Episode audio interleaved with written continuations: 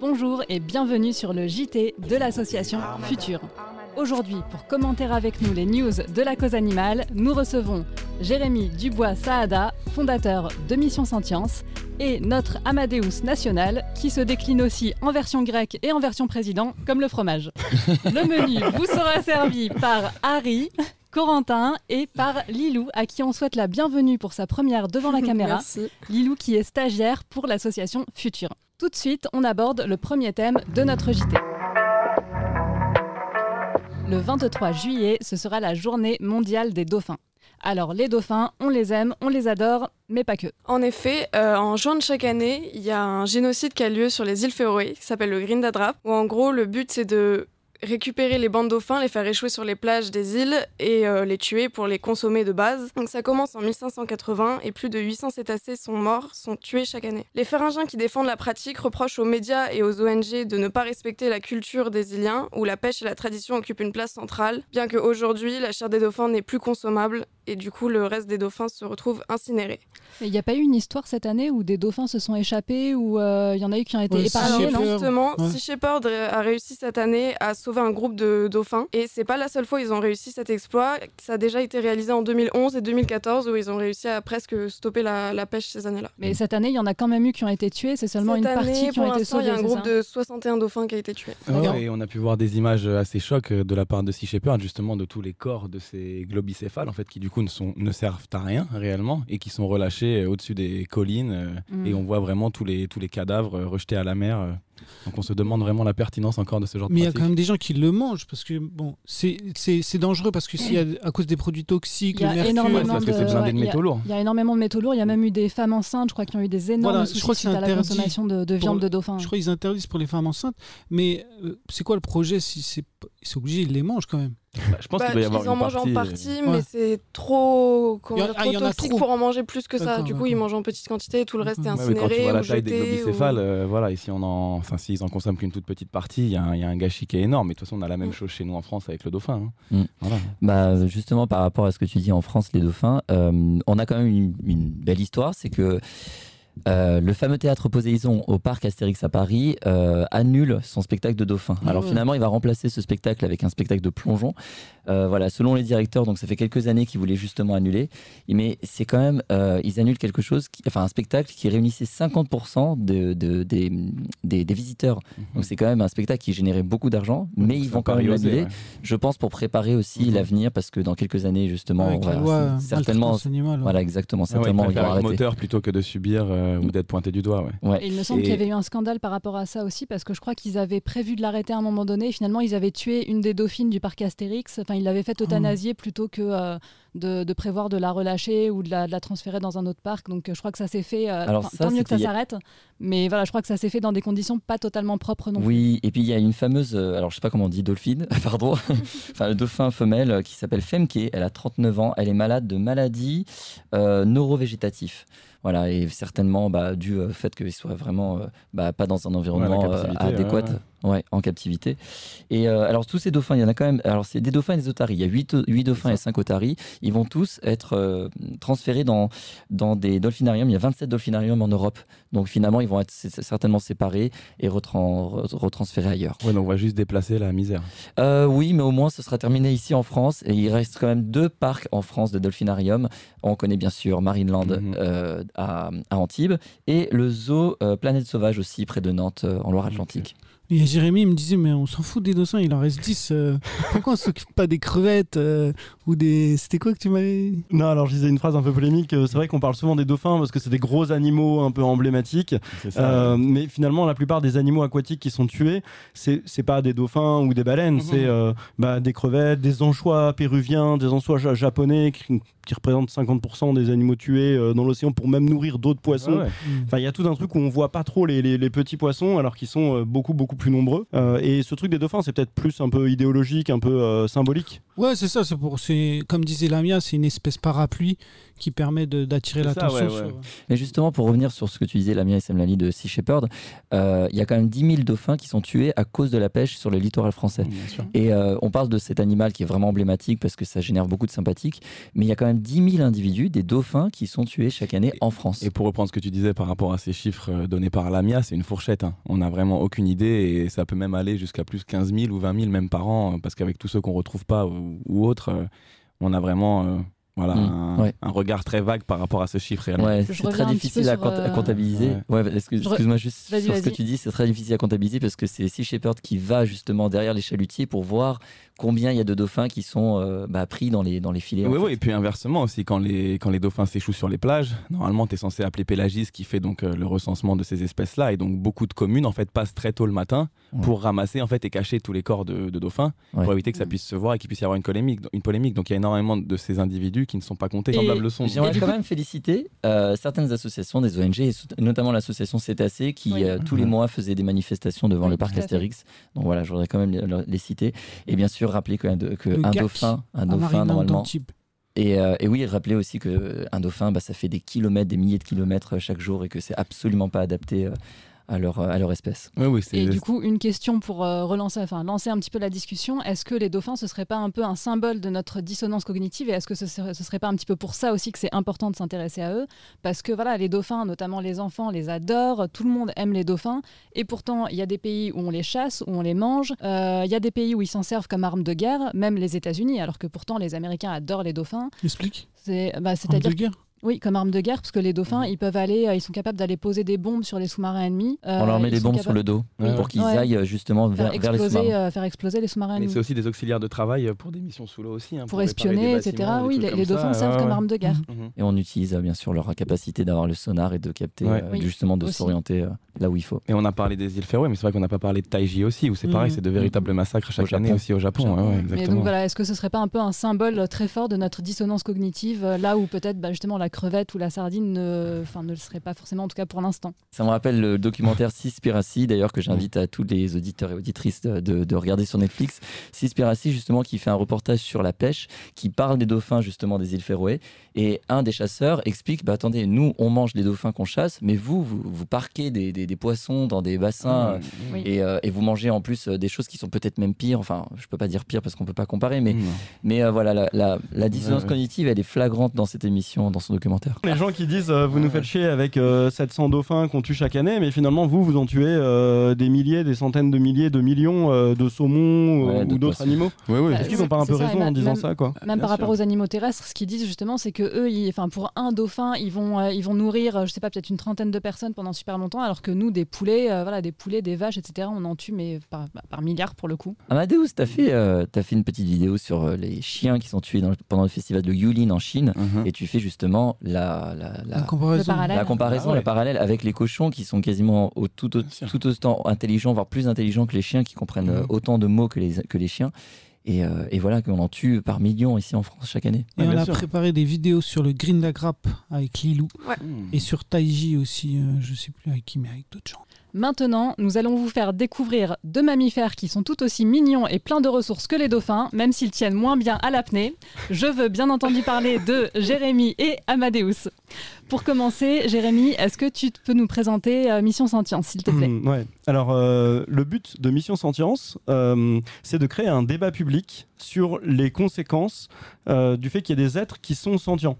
Alors, qu'est-ce que c'est les êtres sentients? En fait, c'est simplement les êtres pour qui leur vie leur importe. Et donc, quand on prend en compte en fait le fait qu'il y ait justement des êtres pour qui leur vie leur importe pour eux-mêmes, en fait, ça amène à plein de nouvelles réflexions. Et le but euh, de ce qu'on veut faire, c'est euh, de faire réfléchir les gens Ok, mais du coup, comment tu fais réfléchir les gens? En fait, on a des, des projets qui sont souvent un peu des jeux. On est un peu dans un truc euh, qui est à la fois euh, ludique, où on va jouer, on va discuter, on va interagir euh, avec ce qu'on fait pour. euh, bah, quand, quand tu parles de jeux, c'est vraiment genre des jeux de société? Enfin, c'est- Ouais, euh, bah, ok. il y, a- il y a des jeux. On a un jeu. c'est, euh, C'est ça ça a encore changé de nom, maintenant Ah. c'est Animal Line, Ah, la prise de la condition animale. Et en gros, c'est un jeu avec des cartes où il y a des événements qui se passent dans le futur et on doit deviner le futur de ce qui va se passer pour les animaux. Mec donc est dans ça- le concept. Et ça s'adresse à qui En fait, ça s'adresse à des gens qui sont déjà un peu militants ou à des gens qui connaissent rien du tout à la cause animale? Qui est-ce qui peut venir? Euh, les deux publics aiment, euh, pas pour les mêmes raisons. Et euh, en fait, en ce moment, on est en train justement de former un réseau de personnes qui vont animer des parties. Donc des personnes qui sont déjà euh, un peu euh, connaisseurs de la, de la cause animale et qui vont pouvoir animer des parties pour jouer sur des stands, pour jouer même dans des entreprises, dans des euh, établissements publics, dans des écoles. Et du coup, tu peux nous en dire un peu plus sur euh, comment ça, ce qui les attend dans le futur? Bah tiens, là, c'est les dauphins, il y en aura plus dans 10 ans, ça, il y en aura plus dans c'est quoi le futur? Non, c'est pas les gens qui décident. En fait, il y a des euh, événements qui sont déjà préparés. Il y a une quarantaine d'événements qui sont bien réfléchis avec euh, des descriptions pour euh, en savoir un peu plus. Et par exemple, il y en a un qui est assez emblématique, c'est euh, Paris érige une colonne de la libération animale. Mmh. En quelle année? Ouais, alors en fait, on doit se demander Ça. à quel moment ça arrive. Est-ce que ça arrivera par exemple avant euh, l'abolition Ah, de l'élevage intensif, après l'abolition de Mmh, l'élevage intensif Ah, super. Et en fait, cette carte, elle amène pas mal de réflexions. On parle même de Martin Luther King dedans. Il y a des choses un peu comme ça, quoi. D'accord, donc en gros, il y a plusieurs cartes avec, euh, par exemple, euh, Brigitte Gauthier devient députée. Que ça Présidente, va- elle est présidente. Ouais, présidente. Est-ce que c'est avant euh, que euh, toutes les cantines deviennent véganes? Et on doit les placer Mmh. Mmh, ok, c'est excellent. Et Exactement. donc là, tu recherches, si j'ai bien compris, des maîtres de jeu ou des maîtresses de jeu pour, euh, pour animer tout ça, c'est ça? Ouais, c'est ça. Ok, en fait, euh, donc euh, Mission si- Sentience recrute. si vous voulez venir euh, tester et voir un peu ce que ça fait, le samedi 2 juillet et le dimanche 3 juillet, euh, à côté de Paris, on, on a des stands où euh, il y a des centaines de personnes euh, du grand public qui vont venir pour euh, tester le jeu. Ok, super. À côté de Paris, c'est-à-dire? Sur la pelouse de Reuilly, euh, Ok. en bas à droite.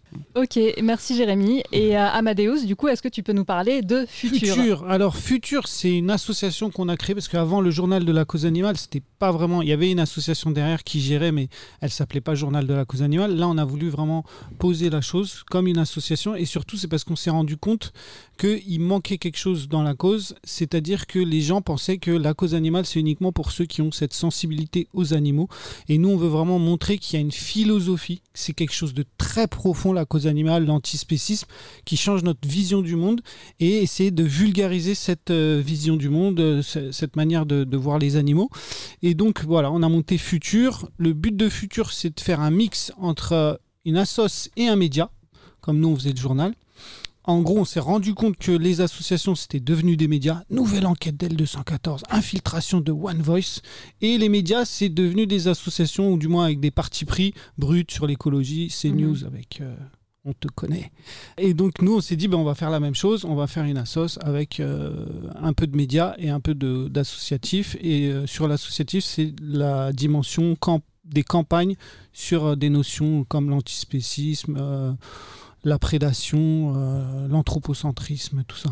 Ok, merci beaucoup. Et euh, si je ne me trompe pas, vous avez beaucoup travaillé ensemble, c'est ça, euh, par le passé et même euh, par le présent, du coup, euh, tous les deux. C'est ça. Bah, Jérémy est, est- On travaille encore ensemble. On travaille ensemble, ouais, ouais. Ouais, donc, euh, enfin, je trouve que ça montre que c'est important dans la cause animale, dans les grandes causes comme ça, de voilà, de s'entraider, de, de travailler, euh, de travailler en concertation et voilà, de concert les, les uns et les, les uns avec les autres, les unes avec les autres, parce que c'est comme ça que ça avance. Et du coup, Amadeus, on revient sur toi euh, pour l'association Future. Du coup, concrètement, qu'est-ce que ça va donner? Ben, en gros, nous, on s'est dit que les gens, ils étaient euh, assez isolés.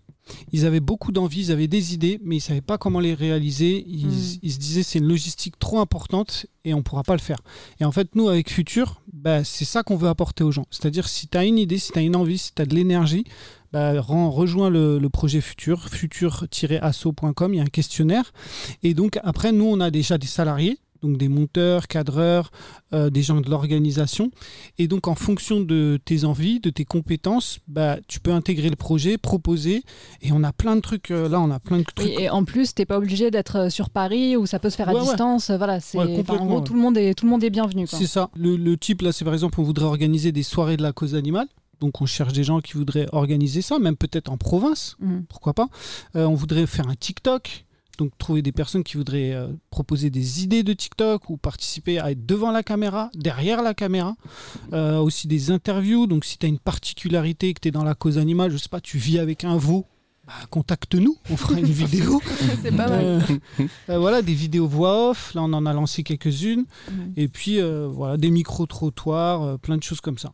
Ok, super. Il y a des gens qui disent que Futur, c'est le combini de l'animalisme. Est-ce que c'est vrai? Bah, maintenant que nous, on est- avant le journal de la cause animale, on essayait d'être un peu ça, sin- sincèrement, même si on n'y arrivait pas. Mais euh, là, maintenant, c'est un peu un mix des deux.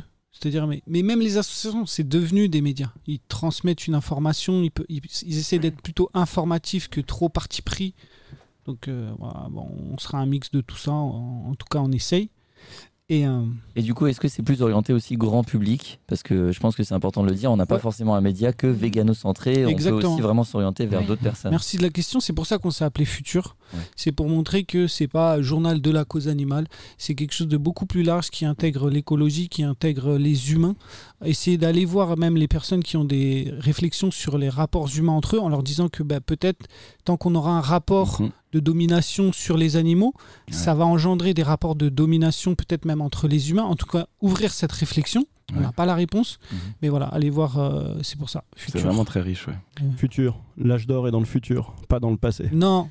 Le, 20 le 19e siècle était le siècle des droits civiques, le 20e siècle était le siècle de la femme et le 21e siècle sera le siècle des animaux. Allez, on signe tout de suite. Après la Allez. révolution copernicienne, la révolution scienticiste. Parfait. La bataille des slogans. hein. Ouais, grave.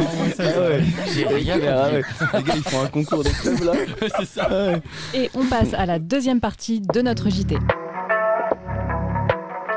Si vous êtes dans la cause animale, il y a de grandes chances pour que vous ayez déjà signé des pétitions. Alors, des pétitions en cours, il y en a pas mal en ce moment. Quelles sont-elles? Euh, Il y en a une vraiment très intéressante euh, par le collectif End of the Slaughter Age euh, qui demande vraiment la fin de tout type de subvention qui serait destinée à la production d'origine animale. Et surtout, plus qu'en finir avec donc des subventions pour la production d'origine animale, euh, ce collectif demande que toutes ces subventions puissent servir justement à développer la culture de viande cellulaire et bien évidemment tous les simili carnés végétaux. Moi, j'en ai une autre euh, enfin, proposée par One Voice. Ça s'appelle Nage Forcé. Alors, c'est pas vraiment une pétition, c'est plutôt des actions à faire pour faire des courriels. En fait, on propose des courriels types à envoyer au ministère, notamment le ministère de la Recherche. Pour, euh, alors, ça s'appelle Nage Forcé parce qu'en fait, on force des, des, euh, des rats et des rongeurs en fait en laboratoire à les faire nager pendant plusieurs heures plusieurs jours et plusieurs semaines et des mois d'affilée. Euh, c'est quelque chose qui a été, enfin, qui a été euh, accepté par le ministère de la Recherche pour faire des recherches et c'est vraiment du sadisme à l'état pur. C'est vraiment pour observer ouais, leur réaction de Leur peur réaction, par rapport à ce stress, euh, de ne pas savoir s'ils vont Mm. pouvoir s'en sortir. euh, Absolument. voilà, c'est assez ignoble. Donc là, si vous allez, on mettra les liens bien sûr dans les commentaires. Mm. Euh, vous avez des courriels types pour envoyer des courriels et aussi des tweets à proposer euh, sur Twitter. Euh, récemment, euh, une lettre a été adressée à la Première ministre euh, Elisabeth Borne, signée par 18 euh, personnalités en faveur de la création d'un secrétariat d'État de Mhm. la condition animale. Yes. Alors, c'est Emmanuel Ludo, avocat à la Cour d'appel de Reims, qui a l'initiative de cette lettre et a été suivi par des artistes comme Chantal Goya, Vincent Lagaffe ou encore Francis Lalanne. Euh, des- certains étaient déjà engagés dans la cause animale comme Fabienne Thibault. L'avocat voudrait intégrer à chaque projet de loi une réflexion politique sur l'impact que cela pourrait avoir sur le monde animal. Ne pas oublier Raphaël Mezrahi et Laurent Baffy aussi, euh, candidats aux élections législatives pour le Parti animaliste. hein, aussi. Est-ce qu'on a d'autres euh, pétitions euh, en cours actuellement? J'ai une campagne de Well Farm qui s'appelle Chaud dedans. Voilà, c'est pour donner beaucoup plus de restrictions et d'indications pour euh, quand il fait chaud et quand il fait au-delà de 30 degrés. C'est ça, arrêt des transports, Merci. euh, l'exportation hors lieu.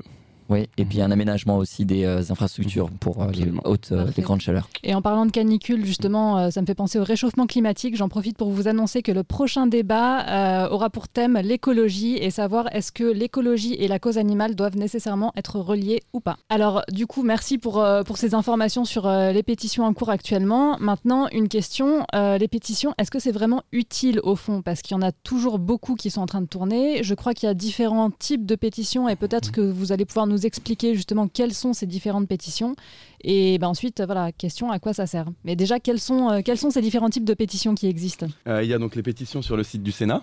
D'accord euh, qui, elle, comme particularité, euh, en fait, il faut réussir à réunir 100 000 signatures en moins de 6 mois pour que ça puisse avoir une chance d'être étudié. C'est pas parce qu'on remplit ces critères-là qu'il y a forcément cette finalité. Mhm. Mais euh, voilà, ensuite, si on atteint donc ces 100 000 signatures en moins de 6 mois, ça peut être étudié. Donc, du coup, après, ce projet de loi peut être. euh, Et donc, tout le monde peut lancer une euh, pétition euh, sur le site du Sénat. absolument. Ouais.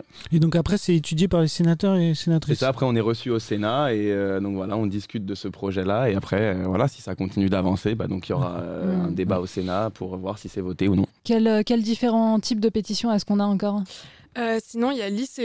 Euh, c'est l'initiative citoyenne européenne. Ça a été mis en place en 2012 et ça permet euh, aux citoyens européens de proposer des lois à la Commission européenne. Alors jusqu'ici, il y a seulement 4 initiatives citoyennes sur 76 proposées qui ont été retenues. Et pour, pour être retenu, il faut remplir quand même beaucoup de conditions qui sont rarement remplies. Après ça, il faut qu'il y ait un million de signatures dans les 7 États principaux Mhm. d'Europe. D'accord. Enfin, c'est c'est beaucoup de conditions qui sont rarement, euh, qui sont rarement remplies, donc peu d'initiatives sont passées. Et, euh, et encore après ça, aucune loi pour l'instant a été euh, mise en place après euh, des initiatives Même été avec- validées. Même avec des pétitions qui ont recueilli toutes les. Même avec toutes les signatures, pour l'instant, aucune loi a été mise en place après un ICE validé. Eh. On a l'impression que l'État ou le gouvernement a pris un peu en compte qu'il y avait toutes ces pétitions et tout, mais voilà, on a l'impression que c'est plus pour euh, arrondir les angles et Ouais, Ah, bah, en fait, le dernier type de pétition, c'est les, plateformes de pétition. Donc, c'est des créations comme euh, des créations de pétitions comme euh, mesopinions.com ou chan- change.org si vous connaissez. Alors, j'ai fait le test justement pour l'émission. Je me suis inscrit sur change.org pour créer une, une pétition. En allez, 4 minutes, Mhm. j'ai pu créer ma pétition avec euh, quasiment zéro critère de sélection pour pouvoir créer une, une, une, une pétition. Donc, c'est extrêmement facile à, à créer une pétition et à essayer de récolter le plus de personnes avec Mhm. cette, cette plateforme. Ouais, c'est facile, mais est-ce que ça a de l'impact? Parce que moi, ce que je pense, c'est qu'ils font tout ça, notamment avec le Sénat ou l'Europe, et même avec euh, Change.org, pour dire aux gens, oui, oui, euh, exprimez-vous, Mhm. vous êtes en démocratie, euh, vous avez le droit, et puis euh, si vous êtes assez nombreux, on, on regardera. Mais au final, euh, c'est, euh, tu crois que tu as agi, Ouais. et en fait, il se passe rien. J'ai l'impression que c'est très hypocrite en fait. Alors, je Est-ce sais que pas est-ce si que c'est pas une prise de température quand même? Même si derrière il se passe des choses, on ne dit pas forcément que c'est parce qu'il y a une pétition, mais est-ce que c'est, ça sert pas de prise de température aux politiques? Voilà, en tout cas, en, en call to action direct, il Oui. n'y a rien. Oui. Mhm. Après, en... Et même quand tu vois le RIP avec tout le bruit que ça a fait, toute la visibilité qu'il a eu et qu'au final Mhm. il y a absolument. Enfin, ça n'a pas avancé. Mm. Il y a quand même des succès, alors je sais pas si on peut parler de de succès, mais il y a quand même des choses qui, sont, qui ont eu lieu grâce.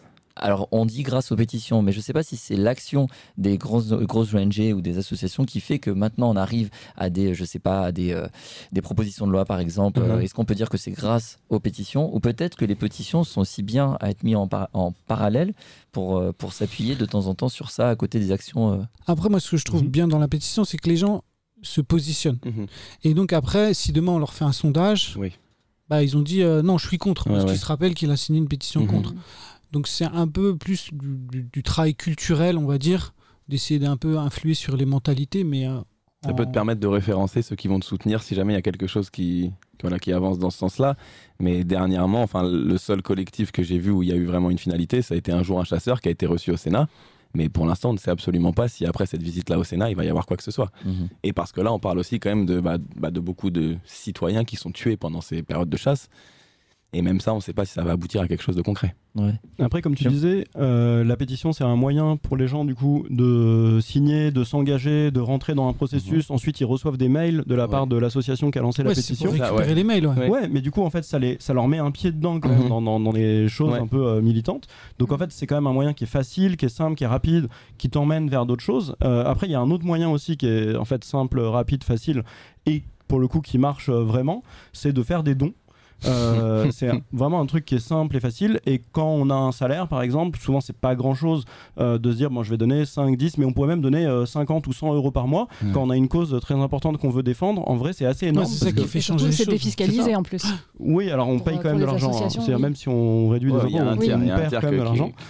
Voilà, quoi mais-. Mais, mais disons que c'est quelque chose qui est quand même très efficace parce qu'on se rend pas compte, mais ça permet de payer des employés. Et on, voit le travail des grandes associations animalistes aujourd'hui. euh, on n'aurait jamais eu ça s'il n'y avait pas eu d'argent pour payer des employés et faire le travail. Mhm. Ah, Bah, c'est comme ça faut, que ouais. Futur, nous, on a quatre salariés. C'est grâce à des grands contributeurs. Donc, si vous voulez être grand contributeur et que vous payez des impôts, n'hésitez pas à nous contacter. On vous donnera le RIB rapidement. non, mais on a fait des choses bien avec. euh. Moi, je reviens un petit peu sur, euh, sur le RIP, donc le référendum pour les animaux. Même si le RIP en soi n'a pas eu de- d'effet direct, est-ce que la loi maltraitance animale n'a pas quand même été issue de ce référendum Mm. pour les animaux? Après, voilà, ça n'a pas du tout, euh, on va dire, euh, atteint tous les objectifs qu'avait Mhm. le référendum pour les animaux, parce que dans la loi maltraitance, il n'y a rien eu sur l'élevage, il n'y Ouais, rien eu sur la chasse, alors que c'était euh, largement inclus dans le référendum. Mais à côté de ça, est-ce que ça n'a pas permis quand même cette avancée? Bah ouais, ouais, ça pousse, hein, ça pousse, comme tu disais, hein, ça pousse quand même les choses. Et puis là, c'était un- une grosse organisation, donc euh, c'est Ouais. pas une petite pétition, quoi. C'était. Je crois qu'on en revient. C'est des, des questions auxquelles on n'aura on aura, pardon, jamais des réponses. Mm. Et on en revient toujours à la même chose, c'est-à-dire si on a une âme un peu militante pour vraiment euh, être à fond sur les pétitions, bah, allez-y. Si on est une âme militante pour faire autre chose, allez-y Mm. aussi. L'idée, c'est vraiment de se retrouver dans notre façon de militer. Ok, et ben merci beaucoup. Tout de suite, on va passer à une petite intervention du futur Guillaume Meurice de la cause animale. Tout de suite, on reçoit Clément. Bon, et ben moi, vous aurez euh, remarqué la petite chemise, les petites lunettes. Je viens vous parler évidemment des vacances. Et ouais, c'est l'été, c'est trop cool. Bon, par contre, spoiler alerte, il va faire chaud. Il va faire très chaud. Heureusement, moi j'ai une super idée. Hmm, suspense. Va faire comme les poissons, en fait. Ils sont malins, les poissons. Ils vivent dans l'eau. Enfin, ça, c'est avant qu'on les extermine en les ramenant par milliers dans des gros chalutiers qui rasent toute la diversité océanique pour faire du croustibat, mais je m'égare. Moi, je vous propose mieux. Vivre avec les poissons.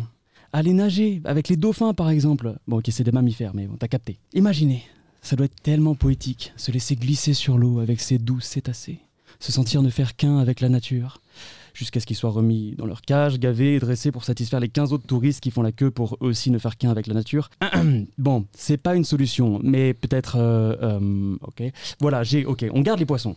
Mais on leur impose pas notre présence. hein. On dit qu'on les met juste entre eux, dans un parc, où ils peuvent s'amuser, dans une, piscine, quoi. C'est trop bien la piscine.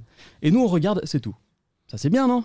Enfin, faut juste pas trop se poser de questions sur comment ils se sont retrouvés là. Est-ce qu'ils auraient pas envie de vivre dans leur habitat naturel plutôt que dans 20 mètres cubes d'eau, à être maltraités pour le plaisir des humains? Ok, ok, ok, je vous vois venir. Oh, bon, euh, Marineland, on annule, ok. On garde l'eau, mais pas les poissons, on les laisse tranquilles. Euh, on peut faire du, du jet ski, du bateau, du ski nautique. Ça, c'est fun, ça, c'est cool. Et ça fait de mal à personne. Enfin, ça fait un peu de bruit, quoi. Et bon, ça pollue l'eau, mais eh, on sait pas. Si ça se trouve, les océans, ils sont pas écolos. Hein. S'ils pouvaient, je suis sûr que les bigorneaux, ils rouleraient en SUV en fumant des gros Monte Cristo et en appelant à faire barrage contre la NUPES parce que c'est des anarchistes. On peut pas savoir. hein. En même temps, quand on aura exterminé toute forme de vie sous-marine, euh, asphyxiée par la pollution humaine, on pourra vraiment plus savoir. Au final, je me dis que si on veut vraiment maximiser l'amusement estival, le mieux à faire, c'est peut-être de protéger la planète et ses habitants, histoire d'avoir dans le futur encore de quoi se baigner avec les crabes plutôt que de manger des crabes en beignet. Bravo. Eh bien, merci beaucoup Clément. Tout de suite, on passe à la troisième partie de notre JT. L'été sera chaud, très chaud, et même le printemps a été caniculaire. Les animaux ont d'ailleurs pu en souffrir. Oui, oui, absolument. On a pu voir euh, énormément d'images euh, tournées dans, plein d'élevages de, bovins ou d'autres animaux euh, sur le dos, euh, les quatre fers en l'air, euh, et qui en l'espace de juste quelques heures sont tombés tous vraiment raides morts. Et on a pu voir euh, voilà, vraiment des milliers et des milliers d'individus un peu partout sur le globe. C'était vraiment euh, très, très attristant. Ouais, d'ailleurs, j'ai envie de dire, les étés seront chauds, hein, parce que là, il y a cet été, et je pense que ça va Ouais, être ouais, comme ça, ça, va chaque devenir, année, hein. euh, ça va devenir la norme. Quoi. Ouais. Est-ce que Mm. vous avez, je suis désolé, je rebondis là-dessus en fait parce que tu parles de ça. Est-ce que vous savez à peu près le pourcentage de surmortalité pendant les, les moments où il fait chaud? Non. Non, Dans les élevages vraiment envie de industriels. savoir. ouais. 0% 40%. Merde. 40% de mortalité en nous plus. blague après. C'est 40%, 40% de surmortalité euh, en plus. Voilà. Donc euh, quand il fait très très chaud, au de- au-dessus de 30 degrés, on appelle ça. Quand on connaît déjà le taux de mortalité dans, dans ces univers-là. ah Ouais. Et au niveau du horreur. transport aussi, j'imagine pas que au niveau de l'élevage lui-même, mais au niveau du transport. Oui, oui, bien sûr, au niveau des, au niveau des transports, en fait, et c'est pour ça que plusieurs associations, euh, notamment Wellfarm, bah, proposent euh, l'arrêt total des transports au-delà Mhm. de 30 degrés. Mhm. Ouais, Parce bien que, sûr. euh, puisque voilà, au niveau des transports, ils sont complètement entassés et Mhm. puis sous les, sous les camions, euh, en pleine chaleur, euh, c'est un stress, on appelle ça un stress thermique, quand il y a une association de chaleur et d'humidité qui fait que les animaux sont en souffrance. Et en fait, Jérémy, donc, il... vas-y. En fait, le truc sur la mortalité, moi, ça me Ouais. fait toujours un peu euh, tilter parce que le taux de mortalité dans les élevages, c'est 100%. En fait, le principe Ouais. de l'élevage, c'est tuer les animaux à la fin. Ouais, Donc, ouais, le taux de mortalité dans l'élevage, c'est toujours 100% en fait. Est-ce que c'est pas mieux de mourir avant ou mourir euh, à Bah l'abattoir? ouais, franchement. Ah, ah, ah, C'est quoi le. de, vivre Ouais. une Il vie. faudrait trouver un- une façon de pouvoir parler justement de cette mortalité. Bah, c'est de, la- Avant. c'est de la mortalité prématurée, avant mais voilà, prématurée Mais- avec des guillemets. Parce que- Ouais. En fait, le problème, c'est pas forcément la mortalité. Du coup, le problème, c'est est-ce que ça engendre plus de souffrance ou moins de souffrance. Mais on n'en parle pas vraiment dans ce sens-là. vrai. parce que Ouais, mais la chaleur, là, dans ce cas-là, oui, Ouais. c'est pour ça que les, les Ouais. associations se mobilisent, Ah. c'est que ça crée encore plus de souffrance. Et mourir de, de chaleur, ça doit être chaud, quoi.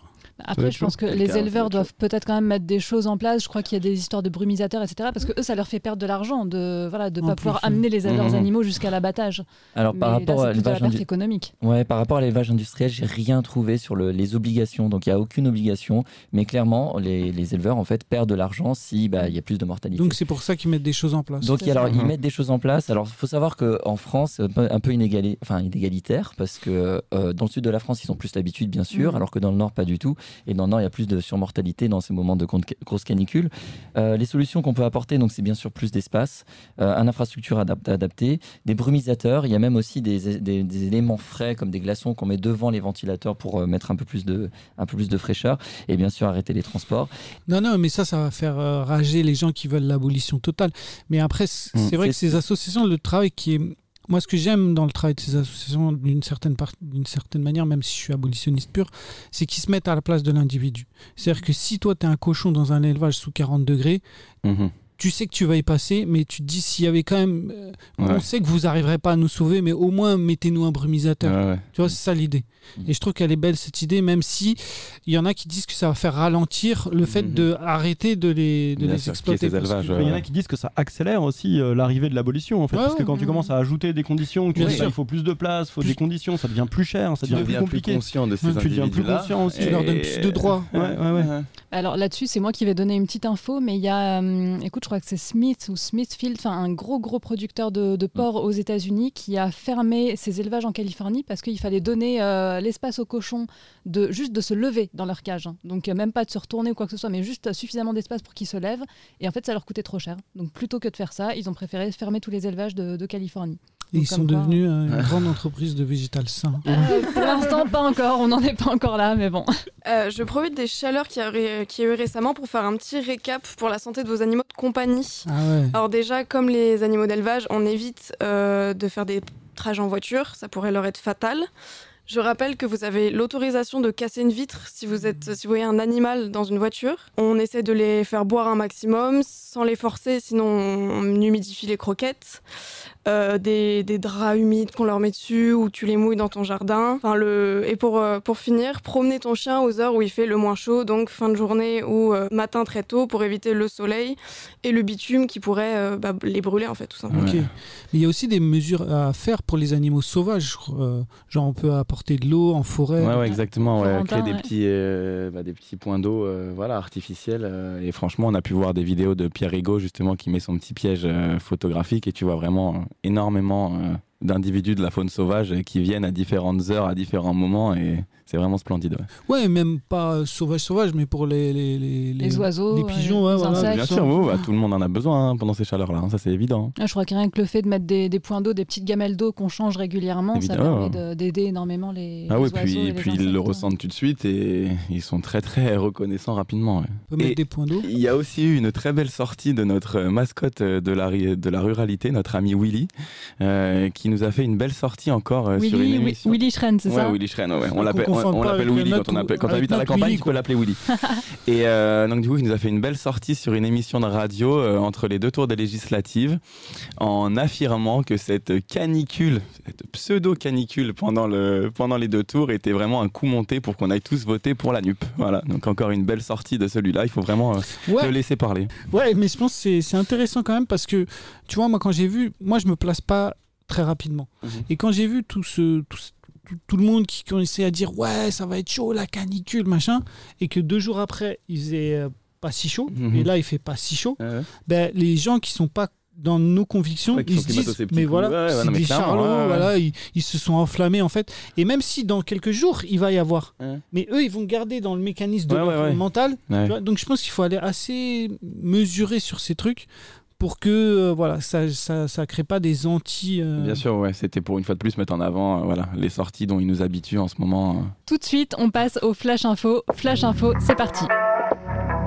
Alors, euh, on a pu euh, voir récemment euh, une enquête révélée par Pierre Rigaud, donc d'élevage de faisans, dans le parc donc du château de Rambouillet, avec donc des cages sur plus de 150 mètres de long, dans des voilà des cages vraiment minuscules, et donc tous ces faisans vont servir uniquement à des parties de chasse de luxe pour des personnalités très très aisées financièrement. Autre flash info, ça se passe en Belgique. Il y a un luthier belge en fait qui va proposer un violoncelle 100% vegan. Alors on n'y pense pas souvent mais souvent les archers qui sont euh, utilisés pour les violons et pour les instruments à cordes euh, sont faits en, en crin de chevaux et là c'est en fibre de lin et aussi la colle qui est utilisée bien sûr pour faire les instruments sont souvent de la colle de sabot ou de peau d'animaux et là c'est mmh. utilisé avec de la colle vegan. Frank Muller a enfin été condamné pour ses menaces envers Amandine Sans-Vicence, cofondatrice de Paz, donc Frank Muller qui était directeur de Zoo. Flash info, nouvelle recommandation de l'INRA. L'INRA c'est l'Institut national de recherche de l'agriculture, l'alimentation et l'environnement en France.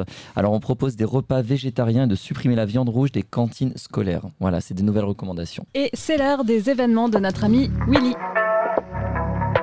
Bonjour à tous, nous débutons par un grand rassemblement organisé par One Voice qui aura lieu dans toute la France contre l'exploitation des animaux dans les delphinariums et cirques.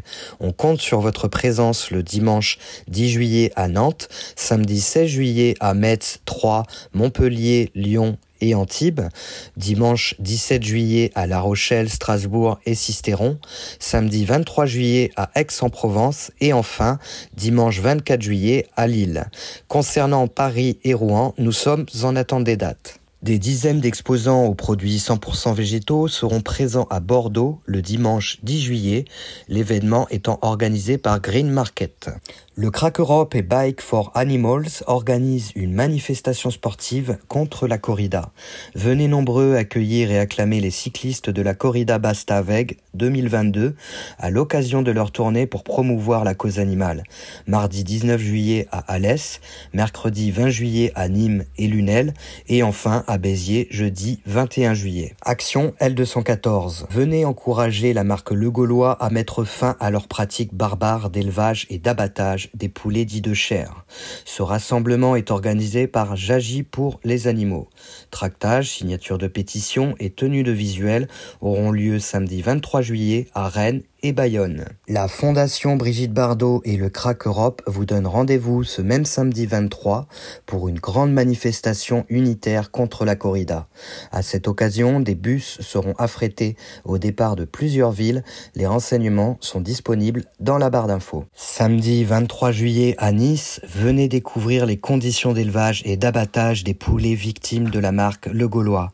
Les bénévoles de l'association L214 vous attendent sur place. Les événements du mois de juillet est terminé. Je vous souhaite à tous de très bonnes vacances et peut-être d'en profiter pour rejoindre des militants proches de votre lieu de séjour.